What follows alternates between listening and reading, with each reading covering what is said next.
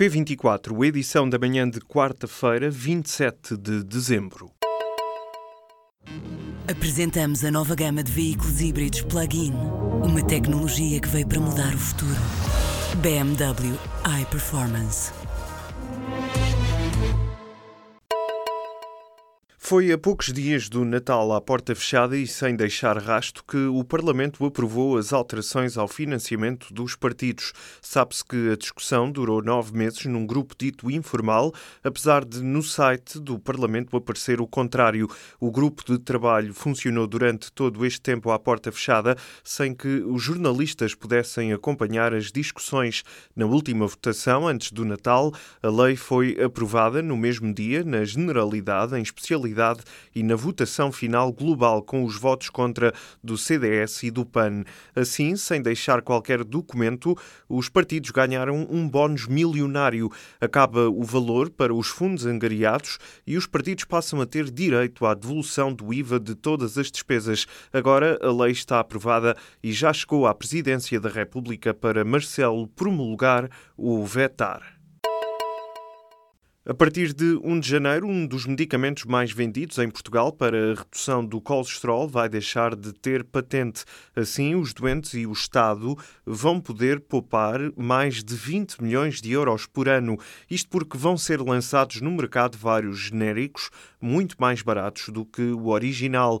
A informação foi avançada ao público pelo presidente da Associação Portuguesa de Medicamentos Genéricos e Biosimilares, Paulo Lilaia, diz que este vai ser o maior lançamento do ano de 2018 no que diz respeito à indústria farmacêutica. O presidente da Apogen acrescenta ainda que o mercado dos medicamentos genéricos está a crescer de forma sustentada e gradual em Portugal.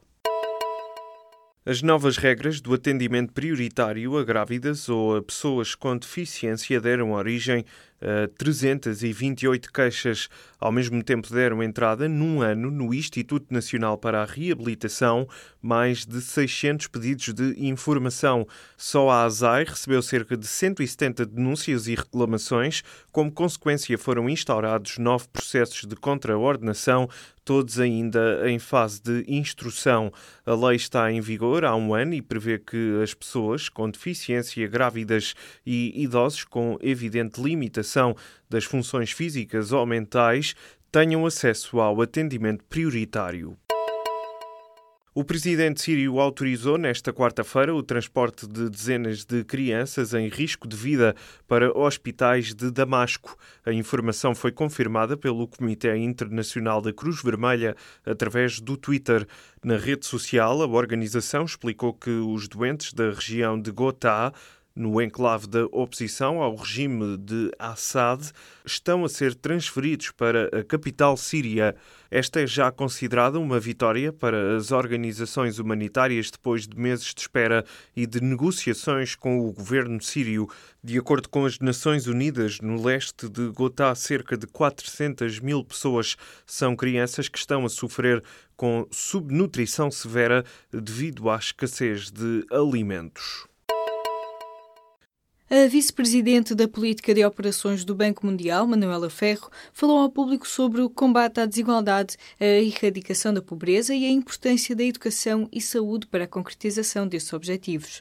A portuguesa apontou a questão da sustentabilidade ambiental como uma das principais áreas estratégicas para o banco no futuro próximo, e ainda a imigração, ligada ao envelhecimento das populações e da mão de obra, a pobreza e a desigualdade e ainda a questão do comércio internacional. No que toca às questões de género, outra das preocupações do Banco Mundial, a chave poderá estar na educação e nas políticas públicas que promovem mudanças culturais. Em relação à crise política e humanitária na Síria, Manuela Ferro explica que o Banco Mundial está a dar apoio aos refugiados sírios que estão nos países vizinhos, como o Líbano e a Jordânia. Alguns destes programas têm contado com uma grande ajuda do setor privado. As empresas têm sido aliadas também em outras partes do mundo, como a recuperação do terremoto na cidade do México. A nova presidente do Conselho Nacional de Educação espera que a cultura da escola mude porque a economia está a pedir coisas diferentes. Em outubro, aos 75 anos, Maria Emília Brederode Santos substituiu o ex-ministro David Justino no cargo de presidente do órgão consultivo. Em entrevista ao público, a pedagoga mostrou-se satisfeita com as medidas já adotadas pelo atual ministro da Educação, nomeadamente o alargamento do currículo, a maior autonomia das escolas e a vontade de valorizar a aprendizagem e não tanto os resultados. Maria Emília Brederode Santos defende que, tanto por razões de justiça individual como de justiça social, se deve apostar num currículo mais amplo que dê espaço às expressões artísticas e à educação para a cidadania. Mas é preciso também dar lugar às novas competências que hoje são pedidas pela economia e que, segundo a nova presidente do Conselho Nacional de Educação, acabarão por levar a uma mudança da atual cultura escolar. O Futebol Clube do Porto critica a atuação do secretário de Estado do Desporto e da Juventude sobre o clima de tensão no futebol português. No Porto Canal, o diretor de comunicação dos Dragões, Francisco J. Marques, pediu a demissão de João Paulo Rebelo. O responsável azul e branco explicou que o secretário de Estado do Desporto nada fez e nada disse sobre a morte de um adepto italiano do Sporting em Lisboa antes de um derby em abril. O Ministério Público acusou um adepto do Benfica com ligações à claque No Name Boys pelo atropelamento. Ora, o caso envolveu ainda 22 arguídos. A Operação Natal Tranquilo da Guarda Nacional Republicana terminou com sete mortes em cinco dias. No total, até ao final do dia de terça-feira, foram registados 932 acidentes, dos quais resultaram 19 feridos graves e 300 feridos ligeiros. A operação da GNR envolveu mais de 6.500 militares da Unidade Nacional de Trânsito e dos comandos territoriais.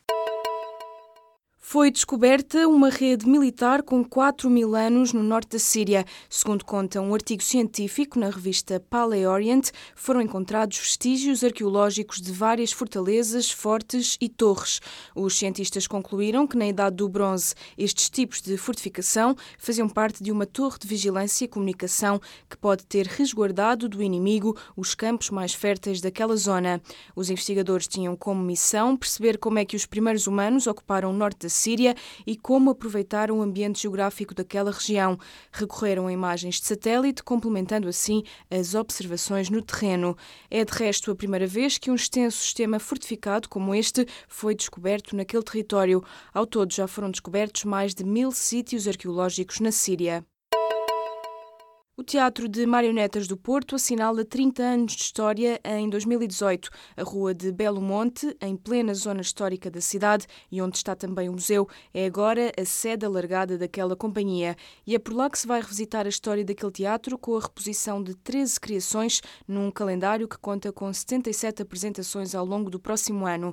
Em três décadas, o Teatro de Marionetas do Porto estreou perto de meia centena de produções que têm marcado o panorama desta arte em Portugal. Portugal.